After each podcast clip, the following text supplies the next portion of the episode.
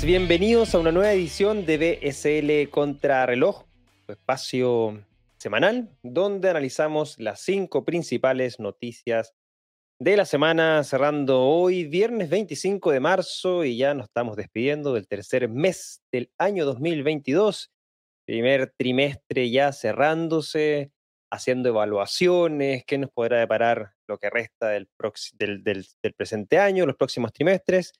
Así que bueno, como siempre, un análisis respectivo de la semana marcada por noticias bastante interesantes, como pueden ver en nuestros titulares. Eh, y antes de partir, bueno, mi nombre es Cristóbal Pereira, director de Blockchain Summit Latam. Y como todas las semanas, me acompaña mi gran amigo Ezio Rojas, quien es Social Media Manager para Latam de Parity Technologies. Ezio, ¿qué tal? ¿Cómo estás? Bueno, Cristóbal, muy acelerada esta semana. Justamente ha sido un mes de marzo bastante largo.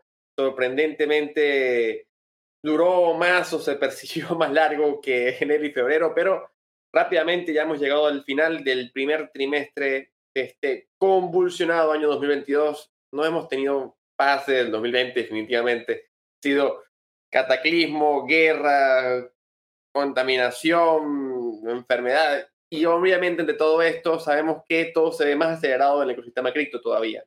Pero más allá de esto, justamente ha sido unos primeros meses muy interesantes, con cosas eh, que se vienen cumpliendo bastante bien en las eh, aceleraciones de los analistas. 2022 al final sí está siendo el año de las regulaciones. Hemos visto ya varios eventos importantes desde ese campo.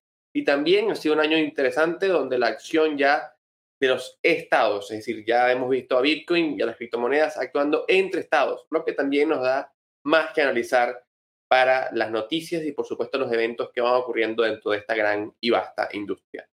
¿Cómo ves tú, Cristóbal, este próximo arranque? ¿Qué nos depara? Uf, bueno, varios temas ahí encima de la mesa que todavía no están claros, sobre todo lo que tú mencionaste, regulación, el tema que vamos a estar cubriendo hoy, que eh, los bonos de Bitcoin de El Salvador, que, por ahí se están retrasando. Eh, por supuesto, un mes desde el inicio del conflicto Rusia con Ucrania. Toca ver, esperar que obviamente ese, conflicto ya empiece a cesar eh, en las próximas semanas. y vamos a ver obviamente el impacto en los mercados financieros tradicionales, que también vamos a tener impacto en el mercado de cripto. Eh, por ahí la noticia que vamos a estar cubriendo hoy también es bastante interesante respecto a Rusia y la opción de poder eh, eh, solicitar o obviamente aceptar Bitcoin como medio de pago por las exportaciones de sus productos, principalmente el gas y el petróleo, productos de energía que Europa consume en su vasta mayoría provenientes desde Rusia. Así que bueno, va a estar muy interesante lo que va a pasar las próximas semanas porque obviamente va a tener un desenlace muy interesante en los mercados financieros tradicionales y también en el criptomercado. Antes de partir con esta edición número 86, vamos rápidamente a saludar a nuestros sponsors que hacen posible el desarrollo de este programa, Ezio.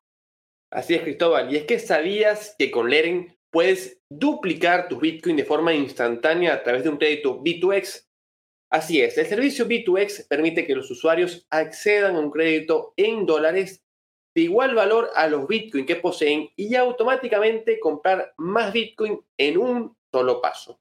Y de hecho, si abren una cuenta en este momento con el link que se encuentra en la descripción de este programa y además fondean la cuenta, van a recibir un bono de 10 USDC de forma inmediata dentro de su cuenta.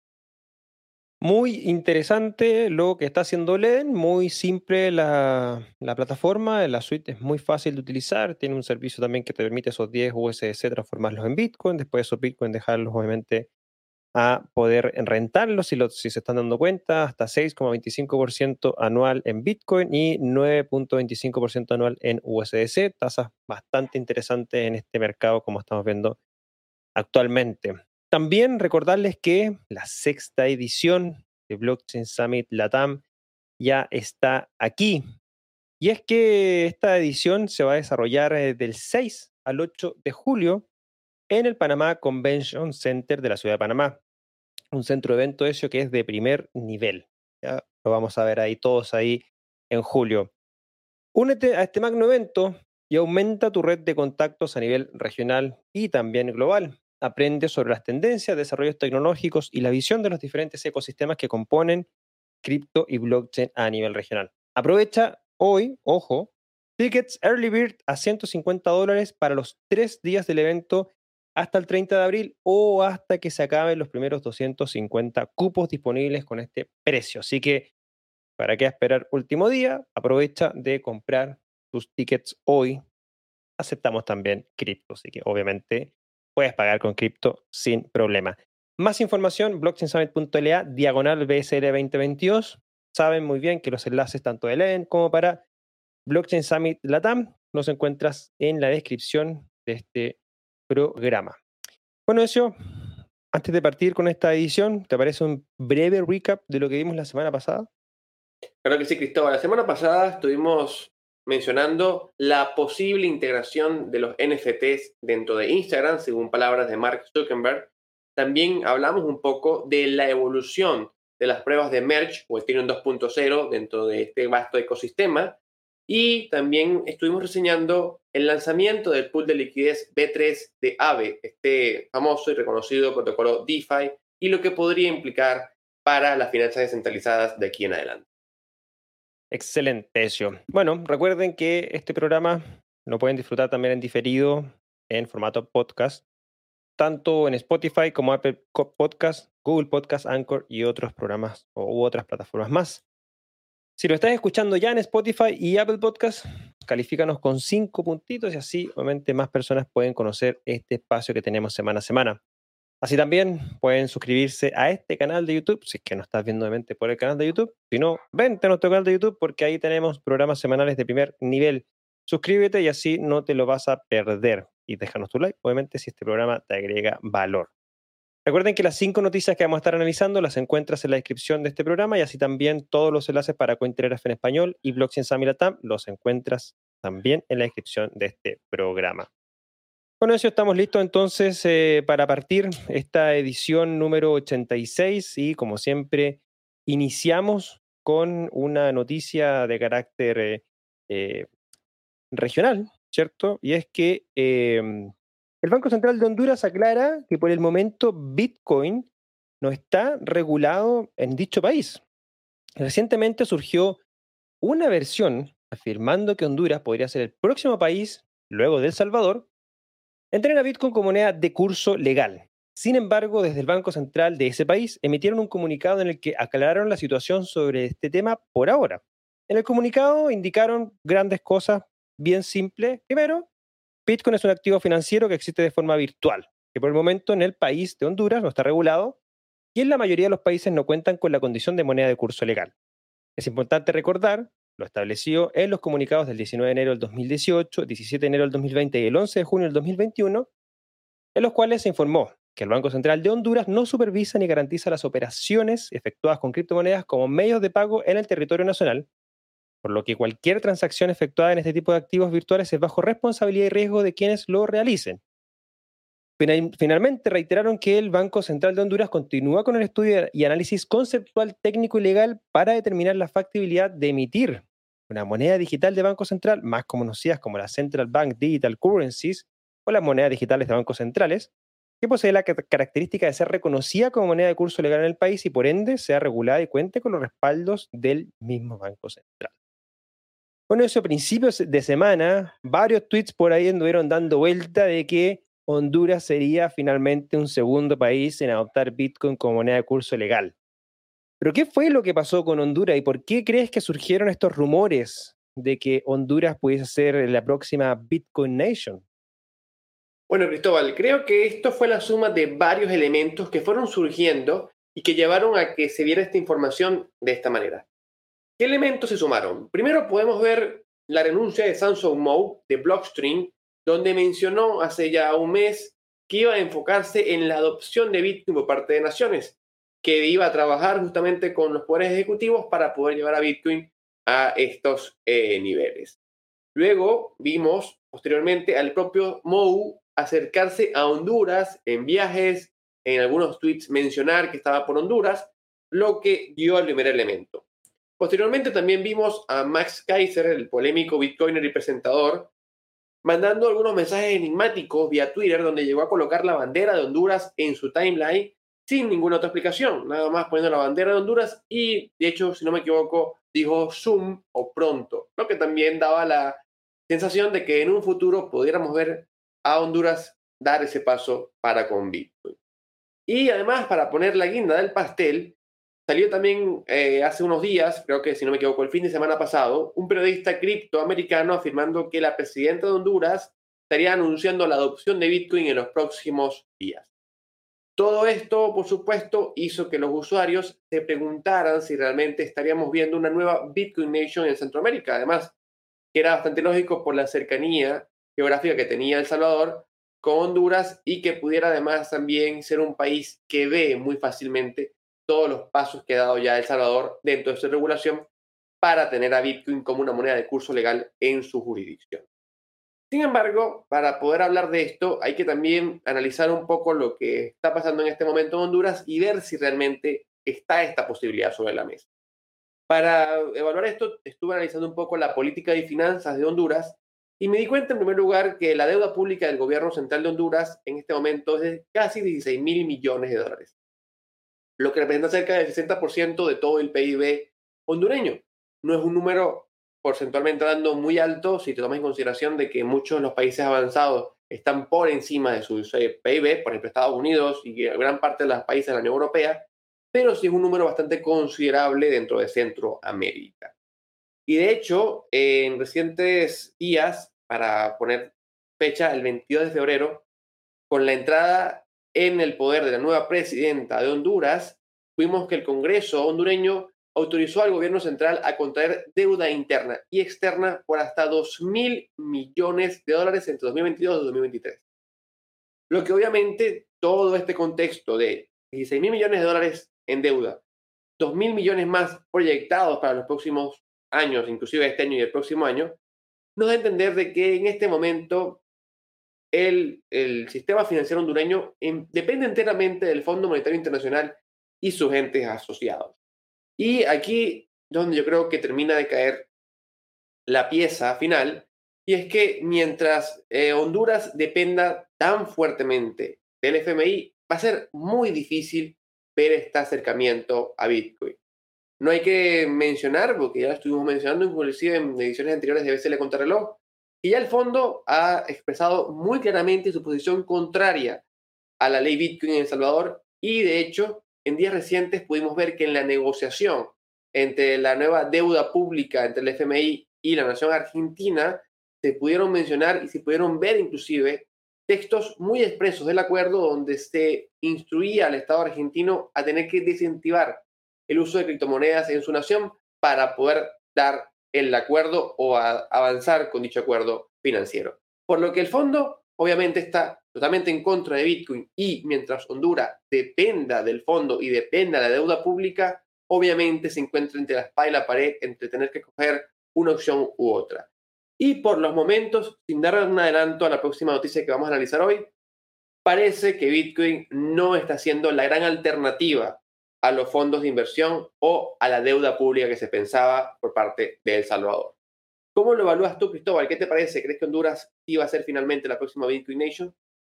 Bueno, por ahí varios eh, rumores salieron y creo que estuvieron muy bien aclarados por, por tu parte, Ezio.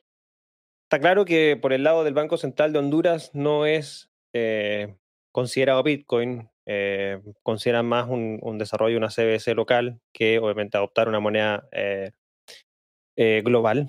recordemos que Honduras tiene también su propia moneda de curso legal, a diferencia de El Salvador, que tienen adoptado el dólar desde hace ya 20 años, por ende, cuando ya hemos visto países cuyo, eh, cuya moneda local es propia del país, se hace más difícil incorporar una moneda extranjera dentro del suelo nacional. Por ende, no veo que eh, vaya a desarrollarse en Honduras. Eh, pudiese ser en países muy similares quizás a lo que tiene El Salvador. Panamá, por ahí, obviamente en su constitución no tiene legalizado el uso de dólar específicamente en el territorio. No hay moneda de curso legal en estricto rigor en Panamá. cualquier moneda puede ser usada en Panamá, por así decirlo. Eh, y obviamente tocará ver que otros países andan en la misma, eh, con la misma eh, interés en poder desarrollar algo similar. Pero claramente los rumores se hicieron volar, mucho interés había en lo que se podía hacer en Honduras, pero ya salió rápidamente el Banco Central a decir que eso no era así. Así que bueno, más que nada eso creo que eh, solo rumores, no hay nada más que necesitamos indagar en, respecto a lo que está pasando en Honduras. Bueno, Cristóbal, y continuamos con Centroamérica, continuamos a nivel local con que El Salvador pospone los bonos Bitcoin a septiembre, según un informe. Al parecer, el gobierno de El Salvador ha decidido posponer la emisión de un bono respaldado por Bitcoin debido a las desfavorables condiciones del mercado alimentadas por la crisis geopolítica. El denominado bono Volcán de El Salvador no debutará en marzo, como esperaba el gobierno salvadoreño, dijo el ministro de Hacienda Alejandro Zelaya en una entrevista con un canal de televisión local. Zelaya afirmó que el retraso se debió a la volatilidad de los precios de Bitcoin, alimentada por la crisis entre Ucrania y Rusia. Añadió que el gobierno de El Salvador decidió esperar a que se dieran las condiciones favorables en el mercado financiero, esperando que fuera a más tardar en septiembre, declarando textualmente, ahora no es el momento de emitir el bono. En mayo o junio las variantes del mercado son un poco diferentes. A más en septiembre. Después de septiembre, si sales al mercado internacional, es difícil conseguir capital. Zelaya insinuó un posible retraso del bono Bitcoin de El Salvador la semana pasada, citando la inestabilidad de la situación política en el mundo como una de las principales razones para el aplazamiento. El retraso de El Salvador en el lanzamiento de los bonos Bitcoin se produce en medio de que el gobierno aparentemente también está disminuyendo el ritmo de compra de nuevos BTC. Anteriormente anunciaba de compras consecutivas de Bitcoin al menos cada mes, y ahora vemos el gobierno salvadoreño no ha anunciado una nueva compra desde enero de 2022. Cristóbal, ¿qué crees que está pasando con esta venta de los bonos Volcán? ¿Por qué no se lanzan todavía los tan esperados bonos Volcán? Bueno, eso, eh, obviamente aquí uno hace algún análisis, obviamente, y, recopila información respecto a lo que está saliendo públicamente. Eh, en conclusión, yo creo que es más algún tema político. Em, vamos a revisar algunos temas interesantes, pero, pero mi conclusión final es que tiene que ser algún tema político que quizás no estamos, o no estamos viendo bien con claridad o directamente no lo están dejando muy claro. Recordemos que una vez que sale el anuncio en noviembre del año pasado respecto a la emisión de este bono volcán, ¿cierto? Denominado así por el mercado, em, por parte del presidente Nayib Bukele, estipulaba una emisión de mil millones de dólares, donde eh, tenía una tasa de interés, eh, un cupón, ¿cierto? Pagadero anualmente de 6,5%, donde 500 millones de dólares se llevan para la construcción de la ciudad de Bitcoin City y 500 millones de dólares a la compra de Bitcoin y que al cabo de los cinco años, una vez emitido el bono, estos bitcoins que estaban eh, comprados y en reserva se van a poder empezar a vender y si había obviamente un mayor valor, se paga un, dividendo, un interés adicional a ese 6,5% anual. Entonces, bastante interesante eh, ese tipo de bonos, como se está estructurando así. Eh, lo mismo dijo Samson Moe cuando presentó junto a Nayib Bukele. Sin embargo, se necesita una serie de baterías o una serie de leyes para que esto pudiese ser desarrollado, obviamente, acorde a las eh, normativas del mercado de valores global. Em, sobre todo considerando de que los principales suscriptores debiesen ser eh, fondos institucionales o empresas, obviamente, que requieren de algún tipo de garantía para poder eh, comprar este tipo de bonos. Ya no es que llegar y comprar el bono y ya, sino que hay una serie de estudios y de análisis que de cierta manera buscan tener garantías o seguridad de que eso se puede pagar. Finalmente, si yo le voy a prestar dinero a alguien, tengo que hacer un análisis completo de saber y tener la confianza de que esa persona me va a devolver el dinero. Da lo mismo que la tasa de interés sea 6, 10, 15, 20%. Lo importante es que tenga el flujo para poder obviamente pagar eso. Y, y sobre todo, lo que hemos visto en las últimas semanas también es algo bien interesante. Recordemos que el Fondo Monetario Internacional, hace algunas semanas atrás, eh, si bien destacó algunas temas relacionados con el manejo de la crisis sanitaria por parte de El Salvador, eh, sí le puso un warning respecto a la opción de Bitcoin como una moneda de curso legal en el país, por los riesgos y volatilidades que implica el uso de esta moneda. Recordemos también que eh, dentro del mercado de bonos, eh, y obviamente lo que es la deuda pública de El Salvador, respecto a lo que también mencionó Ezio en la noticia anterior de Honduras, El Salvador está bastante restringido en la emisión de nuevas deudas em, públicas, obviamente. Entonces eso también tiene un factor bastante interesante. Según el ministro de Hacienda, Alejandro Zelaya, que indicó eso también, los bonos estarían sobresuscritos, es decir, tendrían ya esos mil millones de dólares o más sobre la mesa. Lo segundo interesante es que este bono no iba a ser emitido directamente por el mismo gobierno, sino que iba a ser realizado por la GEO, es la empresa que administra la generación de energía geotérmica propiedad del gobierno y obviamente no está emitiéndose por parte del gobierno propiamente tal, sino que por una empresa cuyo principal accionista es el gobierno. Ante eso salieron cuestionamientos respecto a la emisión de los bonos por parte de esta empresa, ya que puede ser que los activos no son suficientes para cubrir la deuda, a lo que el ministro Zelaya indicó que le van a dar garantías soberanas al bono también. Abro comillas, una declaración de Ricardo Castañeda del Instituto Centroamericano de Estudios Fiscales. Si la colocación de estos bonos son un éxito, el gobierno efectivamente podrá reírse de los organismos multilaterales, porque habría encontrado una fuente alternativa de recursos. Y ahí está un factor muy importante. Creo que en esta emisión el presidente Nayib Bukele se la está jugando toda. O puede quedar realmente con un visionario global en términos de la adopción y uso de este tipo de activos, o realmente puede quedar quizás como un bufón o como un payaso a nivel internacional, producto de que no se logró el financiamiento y todo lo que él estaba indicando que se podía lograr. Entonces, dicho eso, el argumento de que hoy el tema de que no se está emitiendo este bono producto de la incertidumbre en los mercados financieros y en el valor del precio de Bitcoin, no me parece correcto, porque en estricto rigor, si yo salgo a emitir deuda hoy, donde compro 500 millones de dólares en Bitcoin, a un precio de Bitcoin de cuánto, 45 mil dólares que tenemos hoy día frente a 69 mil que tuvimos en noviembre del año pasado, claramente es un Bitcoin bastante económico, considerando de que obviamente uno esperaría, creo que se va a dar, de que el precio de Bitcoin suba por sobre los 70 mil dólares en los próximos años. Por ende, comprar hoy porque sé que vamos a mantener estos bitcoins cinco años al futuro, debiese ser la mejor decisión.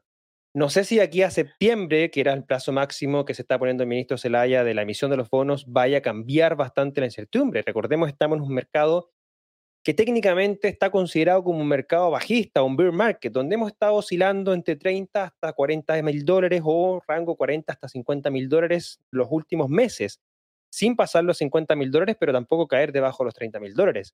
Y no creo que eso vaya a cambiar en el futuro, dentro de este año me refiero.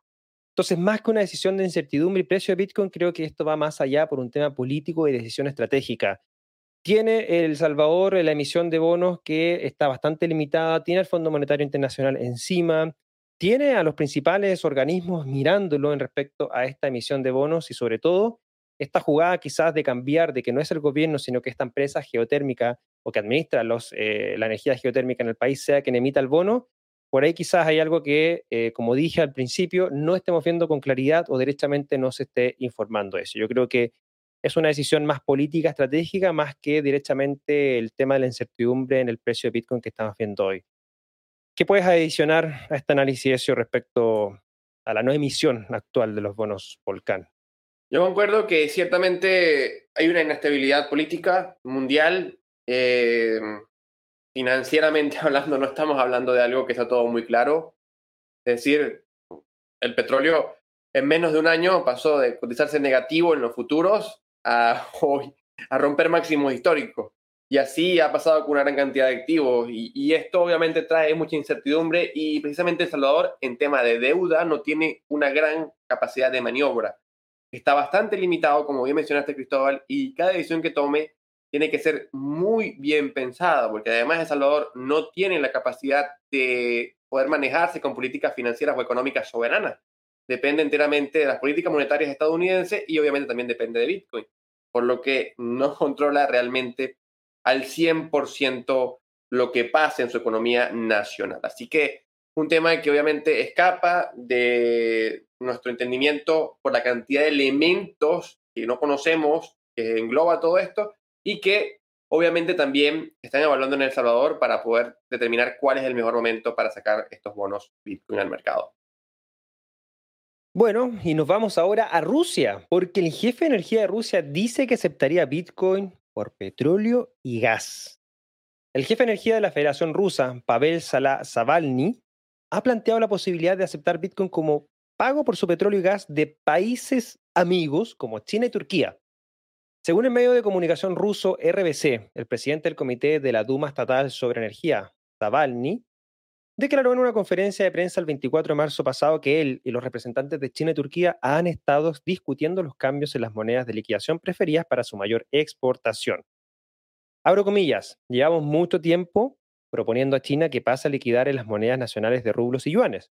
Con Turquía será la lira y los rublos. El conjunto de monedas puede ser diferente y es una práctica normal. Si hay bitcoins, negociaremos con bitcoins. Rusia ha estado explorando formas de eludir las sanciones económicas internacionales que se le, impusieron por invadir Ucrania. Los bancos rusos han sido excluidos del sistema SWIFT para impedirles liquidar pagos transfronterizos y a la mayoría de las empresas se les ha prohibido hacer negocios con Rusia, exceptuando el comercio de petróleo y gas. Incluyendo la electricidad, el queroseno, el carbón el gas natural, el comercio energético representó el 53,8% del total de las exportaciones rusas en 388.400 millones de dólares el pasado año 2021, según Rusia Briefing. Bueno, eso ayudará a Bitcoin a enterrar el patrón dólar forjado en el petróleo. ¿Qué podría significar esto para Bitcoin? A ver, Cristóbal, estamos en los tiempos finales del dólar. Es un tema muy interesante. Eh, esta semana y en los últimos días también hemos visto, producto de las sanciones a Rusia, que se ha planteado la posibilidad de la compra de petróleo directamente con yuanes de parte de China y con rupias de parte de la India. Y para quienes no lo saben, esto es algo muy interesante, puesto que estamos viendo la posibilidad de intercambiar petróleo no con el dólar estadounidense. Para quienes desconocen un poco la historia del dólar, hoy en día el denominado patrón dólar está sostenido en base al patrón del petrodólar.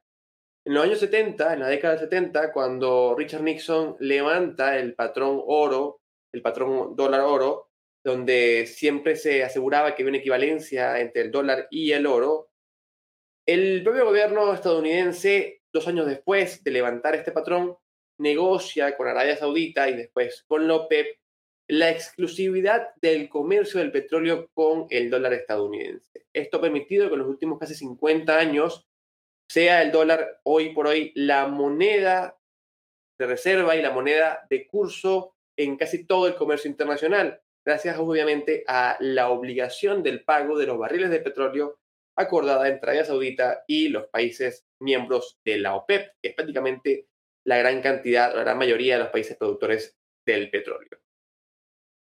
Obviamente todo esto es algo muy interesante porque pasa en medio de un escenario donde uno, Estados Unidos, en los años anteriores ha recurrido a una emisión importante del dólar.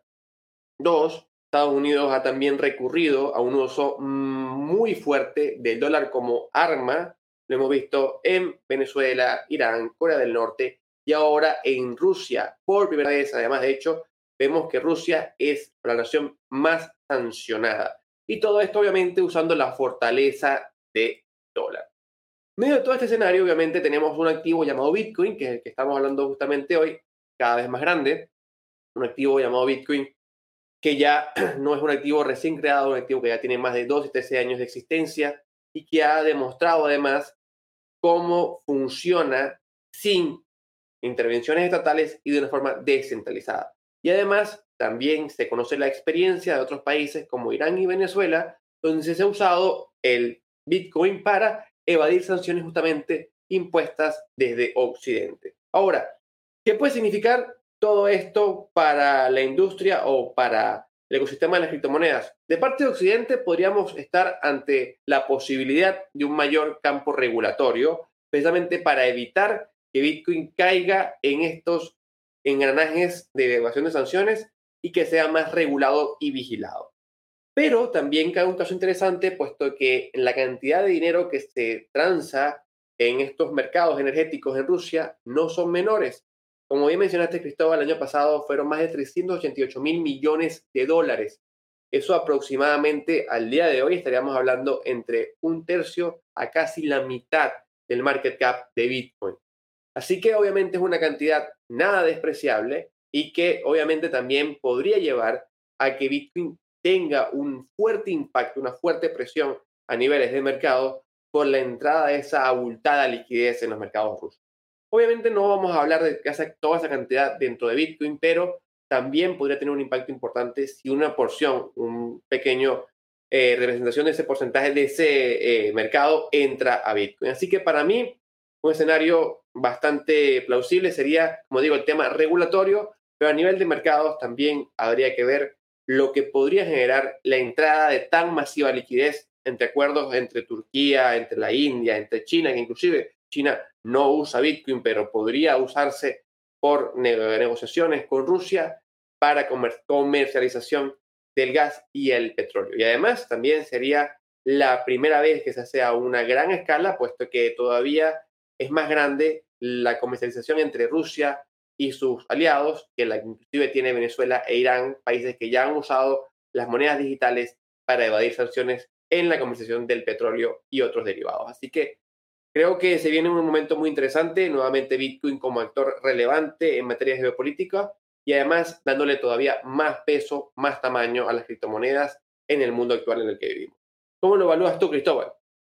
Sí, estoy, de acuerdo con eso y sobre todo, bueno, lo, lo de China causa de cierta manera, eh, gracias, ¿no? Como que pudiesen estar comercializando petróleo y gas con Bitcoin después de haber eh, bañado y, emitido todas las respectivas sanciones que puedan poner contra Bitcoin, eh, que terminen usándolo, obviamente es, gracioso, pero yo creo que acá también puede surgir un caso de uso para su yuan digital o para el rublo. creo que hay, perdón, muchos temas relacionados a monedas digitales que vamos a estar viendo. Quizás no sea Bitcoin, pero va a ser definitivamente una moneda digital. El yuan digital, recordemos, ya está full en desarrollo, ya en, eh, uso en China. Entonces, yo creo que por ahí también eh, ponerse de acuerdo a estas grandes potencias, Rusia, China, que sumen a otros actores de su bloque geopolítico eh, a tener su propia moneda, entre comillas, para poder liquidar claramente va a ser un factor relevante contra el dólar norteamericano. Eh, y eso creo que es factor importante lo que espera nuevamente eh, hacer, sobre todo con las sanciones que les ha puesto Estados Unidos y gran parte del bloque europeo contra Rusia por la invasión a Ucrania. Así que nada, va a estar muy interesante lo que va a estar pasando, sobre todo en materia de estos anuncios que se han estado realizando. Bueno, eso, hemos llegado a la mitad de nuestro programa, edición número 86 del día de hoy, viernes 25 de marzo, y hacemos este pequeño break solamente para recordarles unas breves palabras de nuestros patrocinadores. Así es, Cristóbal, y es que si te registras en el link que se encuentra en la descripción de este programa, puedes duplicar tu Bitcoin con un crédito B2X de Lerent. Además, en el momento en el que envíes tus fondos con tu nueva cuenta dentro de Lerent, vas a recibir un bono de bienvenida de 10 USDC directamente en tu propia cuenta. Bueno, eh, también recordarles que tenemos eh, la sexta edición del Blockchain Summit Latam, que se va a desarrollar el próximo 6 al 8 de julio en la ciudad de Panamá.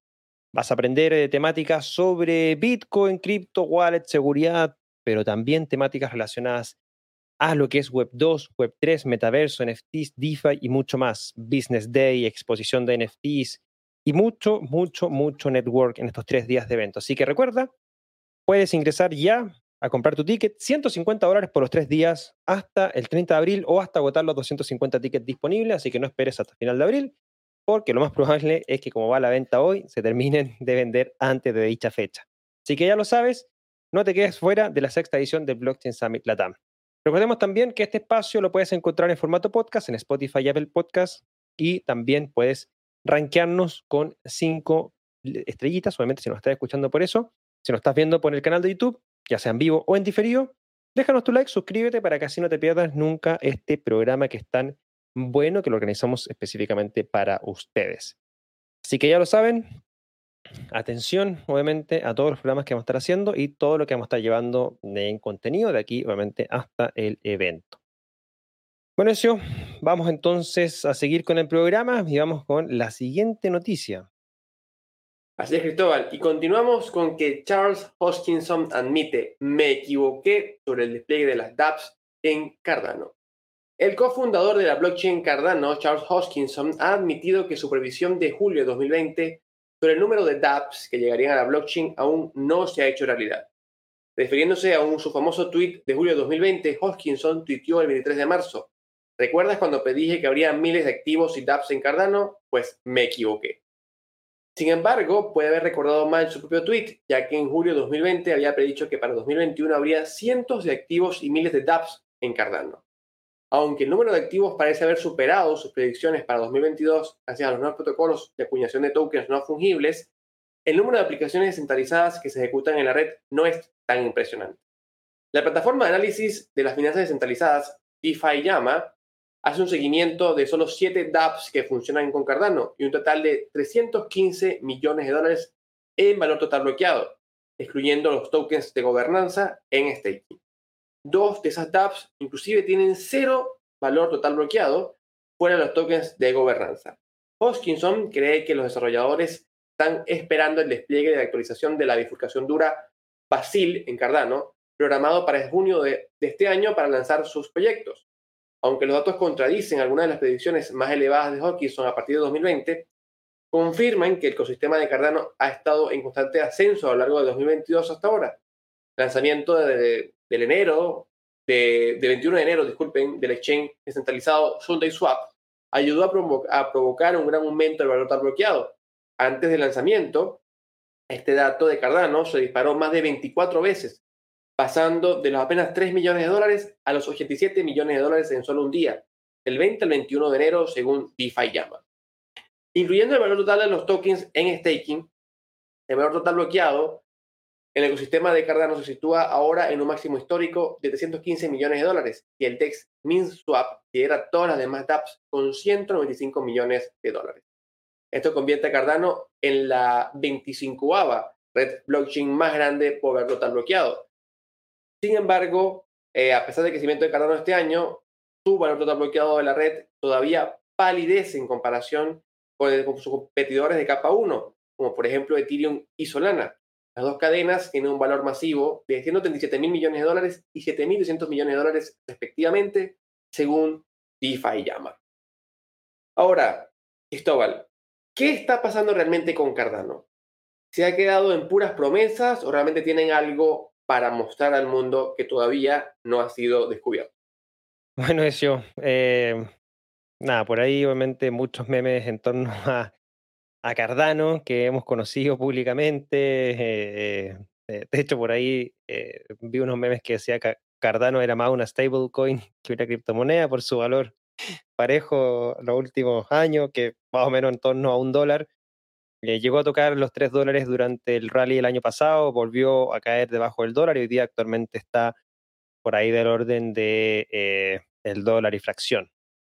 Pero bueno, respecto a, la consulta, eso, claramente eh, Cardano ha dejado mucho que desear, sobre todo el desarrollo de aplicaciones en Mainnet. Sabemos que tiene un ecosistema muy grande en las redes de prueba, obviamente porque están esperando toda la mejora que se necesita para la infraestructura, de tal manera de mover todas las aplicaciones que tienen en testnet hacia la mainnet.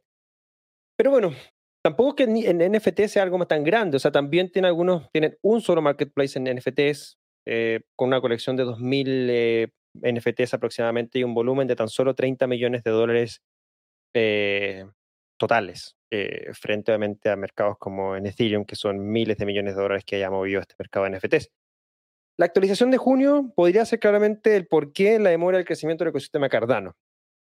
Esta, este hard fork que se va a hacer, el pipeline, es una solución de escalado que acelera el proceso de distribución de bloques, reduciendo así significativamente el tiempo muerto entre ellos.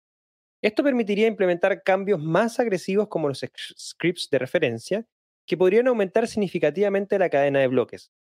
También, otras soluciones de escalado en la cadena incluyen aumentos incrementales del tamaño de los bloques, actualización de los nodos, almacenamiento en disco. También hay soluciones fuera de la cadena como Hydra, Sidechains y. Es decir, hay una serie de baterías Cesio de mejoras que se van a implementar en esta próxima actualización que debiese ser en junio, según ha señalado Charles Hoskinson. Ahora, según el sitio de Cardano Crow, que cuenta con un listado de aplicaciones descentralizadas montadas sobre Cardano, se contabilizan en total 69.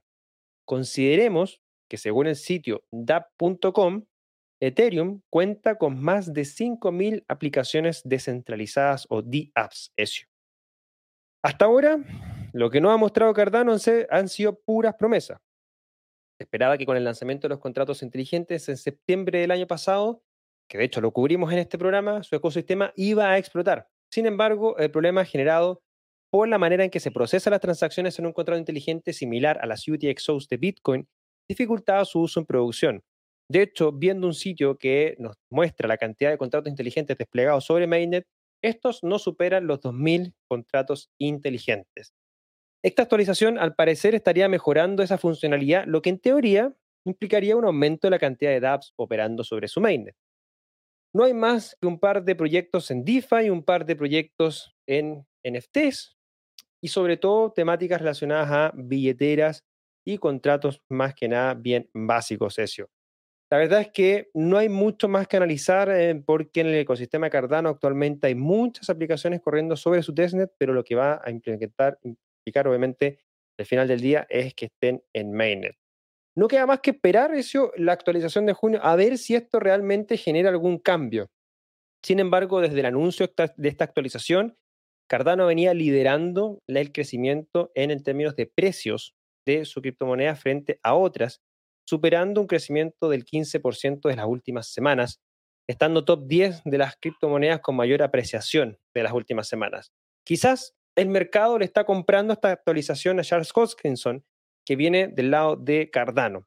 La gran mayoría, obviamente, esperamos de que esto funcione, porque obviamente esperamos que el ecosistema Cardano se logre desarrollar y que obviamente permita el desarrollo de estas aplicaciones y que tenga muchas, muchas aplicaciones. Nos sirve para todo. Finalmente, mientras más redes blockchain operativas y funcionando con muchas aplicaciones funcionen, mejor obviamente para toda la industria del ecosistema. Hasta ahora, según tu pregunta, Ezio, puras promesas de Cardano. No tengo nada más que agregar. No sé si tú tienes algún análisis adicional que quieras compartir con nosotros, Ezio. Igualmente, Cristóbal, puras promesas. Lamentablemente, Cardano prometía mucho y se ha quedado nada más en eso, en prometer mucho. Y parece que cada promesa la van tapando con nuevas promesas. Con, ya no es que tenemos smart contracts, porque recuerdo que la gran esperanza era los smart contracts, que lo cubrimos aquí, como tú ya mencionaste el año pasado, en vez de la contrarreloj. Luego que salieron los smart contracts, no, ahora esperen que viene la próxima bifurcación dura.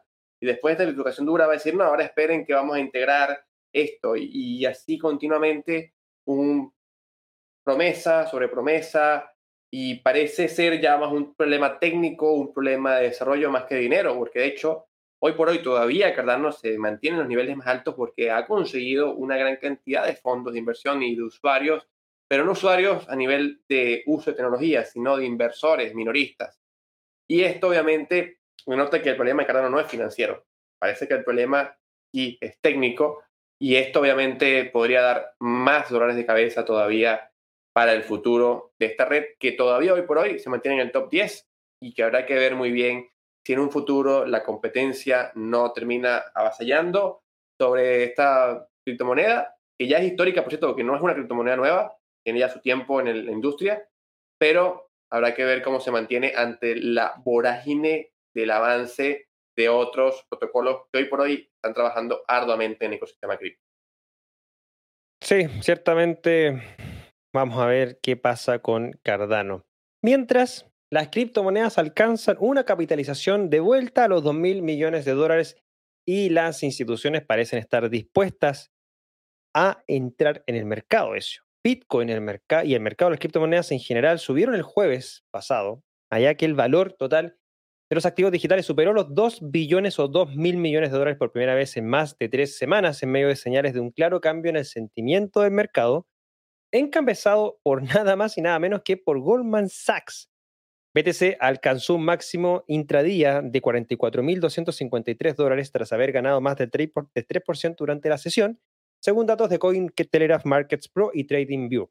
La capitalización total del mercado de criptomonedas ha ganado más de un 7% desde el lunes para alcanzar casi los 2,1 billones de dólares, según datos de CoinGecko. Aunque no es alcista, el índice de miedo y codicia de Bitcoin ha escapado del miedo extremo y ahora está en la etapa de miedo, con una lectura de 40 puntos. Sin embargo, en medio de la inestabilidad geopolítica, los miembros de la comunidad financiera heredada han identificado la criptomoneda como una oportunidad potencial. Como informó Cointelegraph, el CEO de BlackRock, Larry Frink, dijo que la guerra en Ucrania podría obligar a las naciones a reevaluar sus dependencias monetarias, lo que podría allanar el camino para los activos digitales. Mientras tanto, el banco de inversión multinacional Goldman Sachs parece haber puesto las criptomonedas en su radar, incluso ha diseñado la página de inicio de su sitio web para reflejar el crecimiento de los activos digitales y el metaverso. Goldman Sachs completó recientemente su primera operación de opciones de criptomonedas en el mercado extra bursátiles o OTC con Galaxy Digital. Bueno, ¿crees que todavía queda espacio para que más instituciones se interesen en Bitcoin y en las criptomonedas tal cual lo está haciendo Goldman Sachs? A ver, Cristóbal, es una pregunta que luce simple, pero no lo es. Es decir, no tiene una respuesta de sí o no, sino creo yo que tiene una respuesta bastante más compleja. En primer lugar, hay que mencionar que el ecosistema cripto ha crecido en su influencia. Es decir, ya no está limitado nada más a comprar Bitcoin o no. Ya los inversores no se limitan a, bueno, compro un activo, un criptoactivo con promesa o no lo compro. Hoy en día estamos viendo ya metaversos, DeFi, NFT, que todos son tecnologías que están dando de qué hablar y que tienen mucho futuro. Y que inclusive han logrado llegar a donde Bitcoin y otras criptomonedas no lo han hecho. Hoy por hoy, por ejemplo, podemos ver artistas de rap, eh, atletas, famosos, actores, teniendo NFTs antes que tengan Bitcoin, por ejemplo. En Venezuela, por ejemplo, el año pasado pudimos ver gente entrando en los juegos NFT antes que comprar sus primeros satoshis. Obviamente puede sonar como algo descabellado en la mente de muchos hace unos años, o puede sonar como una mentira, una estafa para los más acérrimos bitcoiners, pero nos demuestra que la industria se va ampliando en su horizonte y su alcance. Esto también está siendo visto por los grandes fondos de inversión. De hecho, cuando Goldman Sachs, quien es referente en esta noticia, mencionó su interés más avanzado en el tema cripto, menciona en el texto el tema metaversos, el tema de DeFi y el tema NFTs, lo que nos da a entender que la banca, que los grandes fondos de inversión, que el dinero, que el smart money, como se puede mencionar en Wall Street, está cada vez más interesado en los nuevos avances que vienen haciéndose y lo que puede implicar para el futuro. Yo creo personalmente que sí hay un mayor avance y espacio para la entrada del dinero institucional, pero lo hay no porque hay un mayor interés en lo que ya está, sino porque hay más productos donde puedan incorporarse. Esto obviamente está haciendo que la industria cripto sea cada vez más variada, donde ya no estemos viendo nada más la propuesta de inversión o de colocación de activos como Bitcoin por ser resguardo de valor, sino que ahora estamos considerando o evaluando el hecho de una mayor usabilidad en estos sectores, por ejemplo, NFTs para educación, para eh, identificación personal, juegos NFT, los metaversos, que mucha gente dice que son una gran estafa, que es una buzzword, no tiene nada nuevo, pero obviamente cambia muchos elementos ahora con blockchain, con NFT, fusionándose con este concepto nuevo, una mejor evolución del Internet, más avanzada, nuevas tecnologías, DeFi como herramienta, como alternativa al sector bancario tradicional, como herramienta descentralizada, como proveedores de liquidez. Estamos viendo cada vez más productos y protocolos nuevos que están siendo además probados por los early users, como se menciona, y que además demuestran que tienen una buena acogida y que tienen una propuesta de valor real que otros fondos y que el Smart Money puede considerar.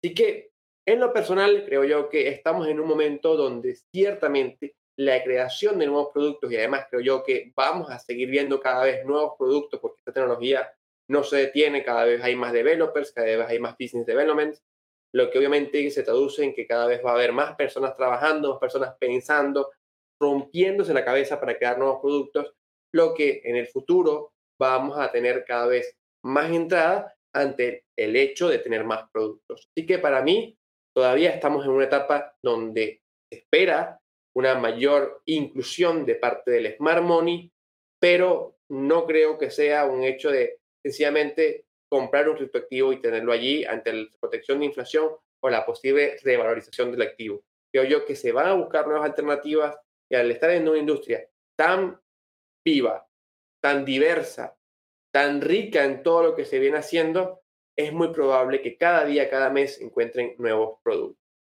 ¿Cómo lo evalúas tú, Cristóbal? De todas maneras, muy de acuerdo con eso. Creo que, eh, de cierta manera, la inclusión de estas grandes instituciones financieras, eh, fondos de inversión, van a traer, obviamente, mayor capital, mayor liquidez, eh, mayor presión también. De hecho, todavía estamos a puertas quizás de tener los primeros ETF de Bitcoin que todavía obviamente no han salido. Tenemos solamente de futuros, pero no de spot, es decir, de compra directa de Bitcoin. claramente, si llegara a salir este año, yo creo que sería un boom bastante importante y una presión, obviamente, de mayor liquidez hacia Bitcoin y el mercado. Así que de cierta manera, dentro de este mercado medio lateral, medio bajista que quizás estamos viendo, yo soy bullish de todas maneras en relación a lo que se va a estar viendo durante este año en adopción de Bitcoin y cripto por parte de instituciones financieras, que claramente solamente estamos viendo los eh, inicios de algo que va a ser una revolución dentro de la industria financiera. Eso. Bueno, hemos llegado a la, a la parte final de la edición número 86 de BCL Contra Reloj de hoy, viernes 25 de marzo, donde hemos analizado noticias bastante interesantes, Honduras, El Salvador, marcando la pauta por temas de Bitcoin, Rusia también, por el tema de posiblemente aceptar Bitcoin como medio de pago por su exportación de petróleo y gas. También eh, repasamos eh, el anuncio hecho por Charles Hoskinson en Twitter diciendo que parece que se equivocó en Cardano, principalmente por la cantidad de taps y contratos inteligentes que se estén utilizando en Mainnet. Y finalmente, eh, volver a los 2 mil millones en capitalización de mercado de cripto que se alcanzó esta semana también. Así que noticias bastante diversas del mercado, de lo que está pasando en el mundo tradicional. Claramente, semana a semana se van marcando pautas bastante diferentes en torno a lo que se está sucediendo. Ezio, cuéntame, ¿qué te han parecido la noticia esta semana? Bueno, Cristóbal, muy interesantes. Ciertamente me gustó mucho el enfoque regional de lo que viene pasando en El Salvador, la incertidumbre de El Salvador y los bonos, la incertidumbre que hubo en Honduras si había Bitcoin Nation o no, la posibilidad de que Rusia use Bitcoin para comprar gas y petróleo es algo que lo veníamos discutiendo, pero ahora está ya claramente mencionado por el gobierno. Y ahora, y como tú mencionas, la vuelta a los 2 billones de dólares de capitalización en medio de este repunte de los precios que estamos viendo en los criptoactivos. Así que ciertamente una semana interesante y buen cierre de lo que es este trimestre, primer trimestre del año, y que además nos va preparando para lo que va a ser este próximo ya segundo trimestre entre abril, mayo y junio de este alocado y volátil 2022. Es cierto eso. Primer trimestre bastante volátil, bastante alocado de este año, claramente. Esperamos que esto sea lo máximo que veremos y, los próximos meses sean más calmos. Obviamente difícil eh, saberlo, pero bueno. Para eso, semana a semana, BCL contra reloj, todos los viernes, para que puedas enterarte de las noticias que, estarán, que están marcando la pauta o estarán marcando la pauta también del criptomercado. Muchas gracias a todos por habernos seguido eh, en, vivo y también los que han estado escuchando en diferido, tanto en YouTube como en Spotify o Apple Podcast. Recuerda suscribirte, dejarnos tu like y así más personas puedan escuchar o ver este contenido.